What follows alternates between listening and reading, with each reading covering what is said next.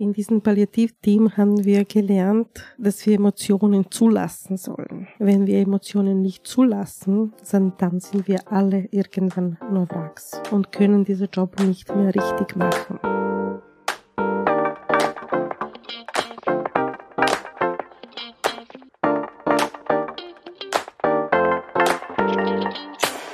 Und herzlich willkommen zur zehnten Folge von Hochpalliativ, dem Podcast durch die Höhen und Tiefen der Palliativcare in Österreich. Ich bin Lea, Palliativmedizinerin in Ausbildung und neben mir sitzt Eva, Professorin für Palliativmedizin. Hallo Eva. Hallo Lea, wir befinden uns an unterschiedlichen Punkten unserer Karriere, aber teilen eine Leidenschaft und das jetzt schon zum zehnten Mal, mit so vielen Menschen wie möglich über Palliative Care zu sprechen. Und heute sind wir nicht alleine oder zu zweit, sondern wir sind zu dritt. Heute ist es eine Premiere. Wir haben die erste Person zu unserem Podcast eingeladen. Heute sitzt Vesna Nikolic bei uns und wir sind sehr glücklich, dich hier bei uns willkommen zu heißen. Hallo Lea, hallo Eva. Ich freue mich sehr, dass ich da bin. Wäre ein Satz, den man normalerweise als Gast sagt. Ich weiß noch nicht, ob ich mich freuen soll. ich weiß nicht, welche Fragen auf mich noch kommen und warten wir ab. Wesner ist bei uns an der Abteilung die Stationsleitung der Pflege. Pflege. Der Pflege. Im Bereich Pflege. Stationsleitung. Ja. Magst du dich einfach mal selbst kurz vorstellen? Ich bin eine diplomierte Krankenpflegeperson, habe im AKH Schule gemacht, habe ich jahrelang auf Innere Medizin 1 gearbeitet, zuerst auf Onkologie, so eine allgemeine Station für Onkologie damals äh, mit äh, Patienten, die sehr viel und sehr lange Chemotherapie erhalten haben. Damals haben wir noch keine Tageskliniken gehabt, die uns so entlastet haben. Dann darf ich mich sehr glücklich schätzen, dass ich eine der Pionierin von Gründung von Palliativcare im AKH bin. Damals hat sich eine große Frage gestellt für uns, okay, wir wissen alle, was Palliative Care ist, wir haben alle das in der Schule gehabt, in der Pflege, aber wie pflegt man anders palliative Menschen? Wie gehen wir mit diesen Menschen anders um, dass man das sagen kann, okay, das ist palliative Pflege und das ist Unterschied zu Onkologiepflege oder Hämatologie oder eine andere Pflege. Was machen wir anders? Damals haben wir uns in die Arbeitsgruppen geteilt, haben viele andere Institutionen in, in Österreich besucht, um zu sehen, okay, wie machen die das? Und haben wir dann ein eigenes Konzept von Palliativpflege gemacht und äh, mit Professor Walke damals und damalige Stationsleitung Anna Huber haben wir begonnen, diese äh, Palliativcare oder Palliativmedizin, Palliativpflege im AKH zu entwickeln. Wir haben zuerst eine Station auf Ebene 18 gehabt mit fünf Betten innerhalb von diesen onkologischen Stationen und dann haben wir auf Ebene 17 eine eigene Station bekommen, ein, zwei Jahre später. Und wann war das ungefähr? Also welches Jahr war das? Ich glaube 2006 haben wir begonnen, mhm. das zu ausbauen. Und 2010, und 2010 hat die Station eröffnet. Mhm, genau. Das heißt, da du bist eine Pionierin. Wer ist nicht, du bist eine Pionierin. Eine, eine von, ja, und am Anfang war ich mir gar nicht sicher, möchte ich das machen? Will ich auf Palliativstation äh, arbeiten oder will ich auf Onkologie bleiben? Es hat sich nicht ergeben, sondern ich habe bewusst entschieden, dass ich auf Palliativstation arbeiten will und mich dann in diese Richtung weiterentwickeln will habe ich damals mit diesem interdisziplinären Studium Palliativcare begonnen, habe ich fertig gemacht, dann habe ich Management gemacht und irgendwann habe ich gewechselt auf Knochenmarktransplant für dreieinhalb, vier Jahre ähm, als Vertretung oder Fachbereichskoordinatorin, wie man das jetzt auch, das wäre ein, ein Begriff, der richtig ist. Und nachher habe ich mich beworben einfach für diese Stationsleitungsstelle vor knapp mehr als zwei Jahren, wo die ehemalige Stationsleitung Hubana in, in Pension gegangen ist. Und was wolltest du denn in der Volksschule werden, beruflich? Hattest du einen Berufswunsch? Ich habe immer geträumt davon, dass ich genug Geld habe. und dass ich einfach machen kann, was ich will. Aber es war nicht so, dass du gesagt hast, du weißt schon oder du wusstest schon ähm, relativ früh, ich möchte Krankenschwester werden oder ich möchte was machen, was mit Menschen zu tun hat. Nein. Wir sind jedenfalls sehr froh, dass du da gelandet Nein, bist. Nein, also ich komme aus bist. einer Familie, wo wo die Mensch, also alle Angehörige sind in sozialen Berufen mhm. und äh, meine Familie hat oft gedacht, dass ich sehr empathisch bin, wo ich klein war oder emotional oder dass ich auch sozial bin und haben auch geschaut, dass sie das bei mir noch mehr entwickeln, diese Kompetenz. Aber du bist auch gut in Mathe, oder? Ich war in der Schule. Ja. ich weiß das. In Mathe sehr gut. Ja, ja. Cool. Also das war eher äh, das naturwissenschaftliche Richtung für mich äh, besser war.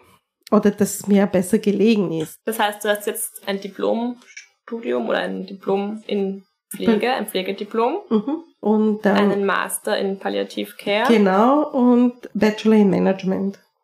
Wahnsinn in Sprachen war ich immer sehr schlecht. Aber du sagst so tolle Sätze, das können jetzt die Zuhörerinnen und Zuhörer nur vielleicht erahnen, wenn wir im Rahmen dieser Podcast-Folge dich für kurze Zeit interviewen. Aber ich finde, dass du immer wieder Sätze sagst, die sehr lange nachwirken und sehr treffend sind und irgendwie so eine Mischung sind aus Präzision. Also du kannst die Dinge sehr gut auf den Punkt bringen und trotzdem musst du die Emotionen nicht verstecken. Wie machst du das? Das weiß ich nicht. Diese Sätze lassen sich nicht überlegen, die kommen einfach.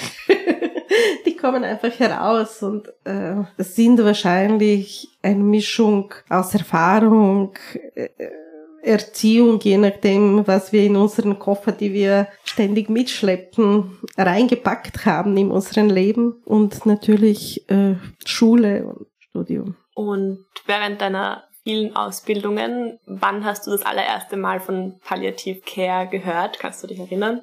Eine gute Frage.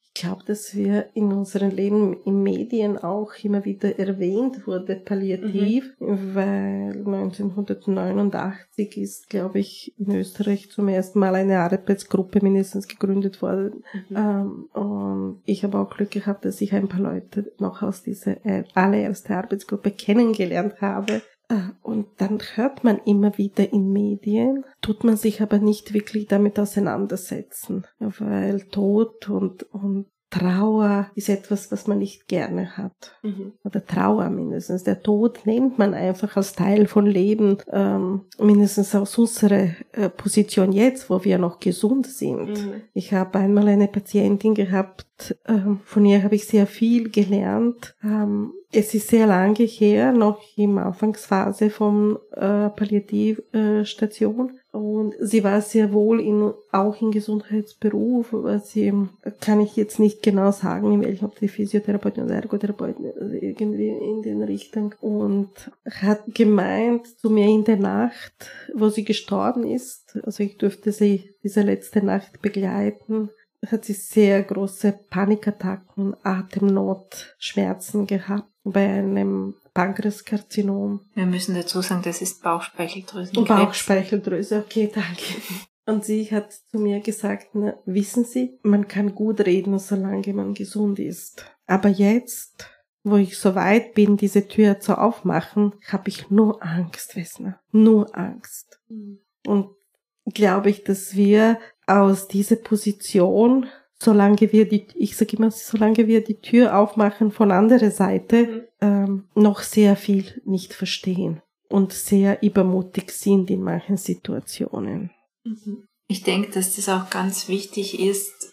Situationen im Palliativbereich sind ja immer völlig unterschiedlicher Natur. Wir wissen nicht genau, was als nächstes kommt, wem wir begegnen, wer uns begegnet. Vielleicht auch manchmal viel wichtiger ist, an der Seite zu sein als unbedingt eine Antwort parat zu haben. Also wie empfindest du das eigentlich jetzt, deinen Wechsel vom Pflegebett sozusagen, wo du jahrelang gearbeitet hast, jetzt doch mehr ins Management? Vermisst du manchmal diese Nähe zu den Patientinnen und Patienten oder wie ist da für dich deine innere Entwicklung oder dein Weg? Ich schaue, dass ich immer mindestens zweimal bei Visite bin jetzt pro Woche und Kontakt mit Patienten ist immer da, auch als Stationsleitung Pflege. Auch mit Angehörigen haben wir sehr viel äh, Kontakt, weil wir sehr oft und sehr viel auch Angehörige begleiten. Natürlich ist das jetzt eine andere Rolle und ich entwickle mich jetzt auch in diese Rolle im Management, aber man darf auch das andere nicht unterschätzen. Mhm. Man kann es gar nicht lassen, habe ich so den Eindruck. Oder wenn man einmal in diese Welt eingetaucht ist, diese Palliativwelt, ist es für mich so ein, eine ganz besondere Welt, in der wir uns da befinden. Und gibt es für dich etwas, wo du sagst, das würdest du den Menschen, die zuhören, die vielleicht vom Palliativbereich gar keine Ahnung haben oder sich darunter nichts vorstellen können, das würdest du gerne mitteilen? Ich glaube, dass wir alle unsere Vorstellungen haben. Und eben je nachdem, was wir erlebt und gelebt haben. Ich habe zum Beispiel bis mein 19. Lebensjahr keinen toten Menschen gesehen und das war mein Großvater als allererster. Und ich bin sehr froh, dass meine Eltern auch äh, mit dem Tod und Trauer so umgegangen sind und mich einfach, mir einfach gesagt, Wesner, jetzt ist der Großvater gestorben und willst du dich nicht verabschieden, weil ich bin nicht rechtzeitig gekommen, dass ich mich verabschiede, solange er noch gelebt hat. Äh, und mm, wir, was soll ich den Menschen sagen? Jeder muss seinen Weg gehen, glaube ich. Und Erkenntnis erlangen darüber. Und wir können auch als Pflegeperson nur begleiten, dieses Stück des Weges. Ich finde, wir sagen da immer nur, aber ich finde, nur ist, ist dann auch immer so, eigentlich ist das, das Begleiten ist ja eigentlich schon so viel, was wir da machen mhm. und gemeinsam aushalten. Ja, das, das stimmt. Und ich habe zu Eva einmal gesagt, wir sind eigentlich die letzte Zeugen, dass dieser Mensch existiert hat, dass er gelebt hat. Weil wenn man nur daran denkt, wie viel heutzutage man braucht, bis ein Kind gezeugt wird, das ist nicht mehr selbstverständlich mhm. in Gesellschaft, dann diese Kind ausgetragen wird, schauen wir, wie viele Frühgeburten da gibt und dann diese Kind großziehen, wie viel man Geduld und ein Dorf braucht, man ja, großziehen. Genau.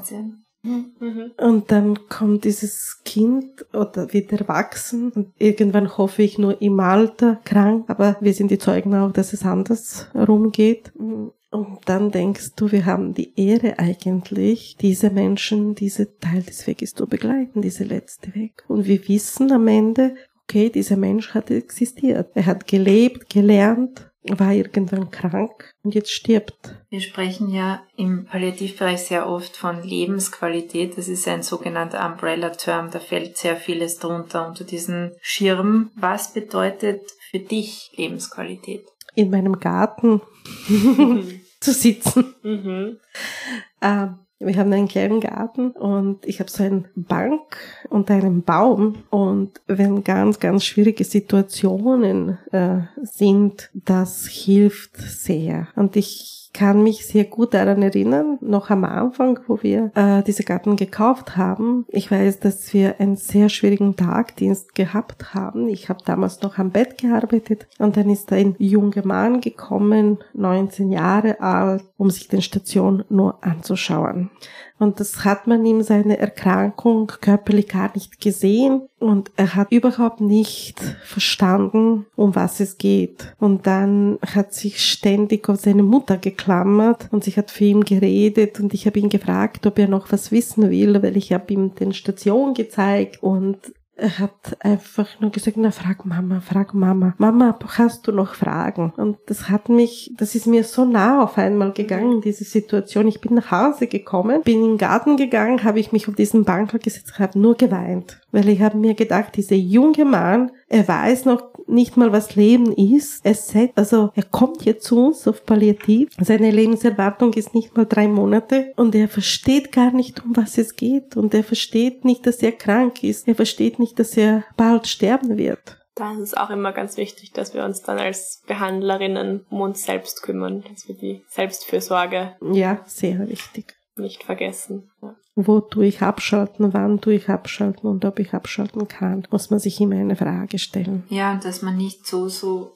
einem verletzten Helfer wird sozusagen. Genau. Oder zu, zu so einer Maschine. Da habe ich einen sehr schönen Satz mal gelesen, professionelle Wärme heilt nicht, weil es das gar nicht gibt. Also du kannst dir das nicht antrainieren. Und auch bei uns gibt es, glaube ich, Momente der Überforderung, wo man dann sehr froh ist, wenn im Team einen vielleicht einfach mal jemand in den Arm nimmt, ohne jetzt einen gescheiten Spruch zu sagen, glaube, es muss halt passen und in unterschiedlichsten Situationen, glaube ich, spüren wir im Palliativteam ja manchmal auch die eigenen Grenzen. Da finde ich es persönlich als sehr wertvoll, dass wir so ein gutes Team haben, wo wir uns untereinander austauschen können. Was bedeutet für dich so deiner Erfahrung nach auch vielleicht im Unterschied von zu anderen Bereichen ein Palliativteam? In diesem Palliativteam haben wir gelernt, dass wir Emotionen zulassen sollen. Wenn wir Emotionen nicht zulassen, dann sind wir alle irgendwann nur Wracks und können diesen Job nicht mehr richtig machen. Wir haben auch Supervisionen, wo wir Fall bei, also Besprechungen haben, wo das uns ganz schwierig geht und das ganze interdisziplinäre Team mitnimmt. Äh, dann merken wir oft, wie wir unterschiedliche Einstellungen auch berufsgruppemäßig haben. Aber was mich immer neu fasziniert in diesem kleinen Pflegeteam ist, äh,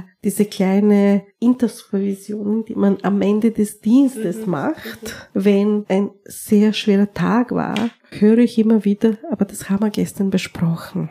Die bleiben länger, die besprechen das unter sich noch einmal, wie der Tag war und was hat sie gestört und auch mit Kollegen, die in der Nacht gekommen sind. Und da siehst du so ein Verständnis für Menschen und auch nach dem Nachtdienst bleiben manchmal länger, weil sie Bedürfnis haben, diese Nachtdienst und schwierige Situationen zu besprechen. Wir verwenden ja bei uns gerne auf der Station bei Aufnahme die Frage, was müssen wir über dich als Patientin wissen oder über sie in dem Fall, wenn wir einen Patienten aufnehmen, um sie bestmöglich betreuen zu können. Jetzt fragen wir dich diese Frage, was müssten wir über dich wissen, um dich bestmöglich betreuen zu können? Ich mag keinen Kamillentee. Bitte nie geben. Das. Bitte dass ich irgendwann auf Palliativstation auch die Tür von anderer Seite aufmache, aufmachen muss, dann bitte kein Kamillentee. Kein Kamillentee. Ich habe als Kind, ich habe als Kind genug Kamillentee gekriegt. Und wie glaubst du, fühlt sich Sterben an? Ich glaube, dass es individuell ist. Das ist das Trickreiche dran. mhm. Und hast du so ein eigenes Sterbekonzept? Macht man sich sowas, wenn man lange in dem Bereich arbeitet? Nein. Nein. Nein, es kommt so, wie es kommt. Ich, wir haben auch einen Patienten gehabt, ich glaube, die Eva kann sich auf ihn noch erinnern. Und er hat sein eigenes Begräbnis, sein eigenen Begräbnis geplant. Und zu mir hat er gesagt, ach, weiß noch, wenn ich das nur von oben das betrachten könnte und sehen könnte, ob das alles so läuft, wie ich geplant habe. Ja? Also, aber er hat sich ins Detail das alles geplant. Also diese Vorstellungen habe ich nicht. Das hast du nicht. Nein. Hast auch nicht, wie ich begraben werden will oder irgendwas. Also. Wie du sterben möchtest, hast du davon eine Vorstellung? Ich möchte keine Schmerzen haben und ich möchte viel schlafen. Ja, als Pflegeperson kann ich das sehr gut nachvollziehen, weil ja, auch jeder genau. Nachtdienst bedeutet eine Nacht ohne Schlaf. Wir würden gerne den Proustschen Fragebogen, natürlich nicht den ganzen sogenannten Proustschen Fragebogen, aber vielleicht einige Fragen aus dem Proustschen Fragebogen, die ich fragen und du sollst bitte ganz spontan antworten. Vielleicht für die Zuhörenden eine kleine Erklärung. Der sogenannte Proustsche Fragebogen war im 19. Jahrhundert ein beliebtes Gesellschaftsspiel. Marcel Proust, der französische Schriftsteller, hat den Fragebogen nicht erfunden, er hat ihn aber selbst zweimal mal ausgefüllt und dieser Fragebogen regt zum Nachdenken an. Vielleicht machen wir einfach ein paar Fragen aus dem Fragebogen und du darfst ganz spontan antworten aus dem Bauch heraus. Was bedeutet für dich das vollkommene irdische Glück? Gesundheit. Wer ist deine Lieblingsmalerin oder dein Lieblingsmaler? Picasso. Was ist dein Lieblingsvogel? Habe ich keins. Deine Lieblingsfarbe? Rot. Dein Lieblingsname? Habe ich keine. Was verabscheust du am meisten? Unehrlichkeit. Und welche natürliche Gabe würdest du gerne besitzen? Dass ich fremde Sprachen schnell lernen kann. Aber gut, wäre auch manchmal hilfreich bei uns. Können wir immer brauchen. Was ist dein Hauptcharakterzug? Ich schaue, dass ich immer gerecht bin. Das schafft man leider nicht immer, aber es ist mir sehr wichtig, dass mein Kompass in diese Richtung geht. Das ist sicher als Teamleitung auch nochmal eine sehr große Herausforderung. Ist auch. Aber ich, ich habe Mitarbeiter, die das sehr schätzen. Und hast du ein Lebensmotto? Genieße dein Leben. Hast du einen Palliative Care Wunsch? Du darfst groß träumen und es muss kein erfüllbarer Wunsch sein. Ein Schloss mit Eva wäre Oh ja. schön. Ich mag ja irgendwo Das war noch die besser mit Garten. Aber ein Garten tatsächlich äh, als Anschluss an Palliativstation für unsere Patienten wäre großartig. Wenn wir mit kleinen Dingen beginnen und ein Schloss wäre noch super. Und am Ende unserer Folge, da fassen wir immer so die drei wichtigsten Punkte zusammen. Vielleicht einfach aus deiner Sicht, was wären so die drei wichtigsten Aspekte von Palliative Care? dass es einfach Begleitung von Menschen ist, dass man den Menschen ohne Vorurteile oder mit wenigst wenige Vorurteile begegnen sollte Mhm. und dass wir die Menschen nicht als Menschen vergessen. Die sollen nicht in Sackerkaufpatienten reduziert werden, sondern einfach als Menschen betrachtet werden weiterhin. Mit einer Biografie, mit einem Leben. Das darf man nicht vergessen. Das muss man uns immer in Erinnerung rufen. Vielen Dank, liebe Wesner, dass du bei uns warst. Wir haben das Gespräch mit dir sehr genossen und konnten viel dazulernen. Dankeschön. Danke auch für die Einladung. Ja, danke auch von mir, Wesner. Jetzt bleibt nur noch der Ausblick auf die nächste Folge. Vielleicht auch noch eine ganz kurze abschließende Frage. Hast du schon mal von der Patientenverfügung gehört? Ja, aber ich habe keine. Aber du hast keine. Ja, das ist gut, weil in der nächsten Folge wird es dann um die Patientenverfügung gehen. Ein Vorsorgeinstrument, ein wichtiges in, in und um den Bereich der Palliative Care. Wie immer freuen wir uns ähm, über Fragen oder Anregungen. Schreibt uns gerne auf hochpalliativ.meduniwien.ac.at und folgt uns auch gerne auf Instagram. Danke. Tschüss, Baba.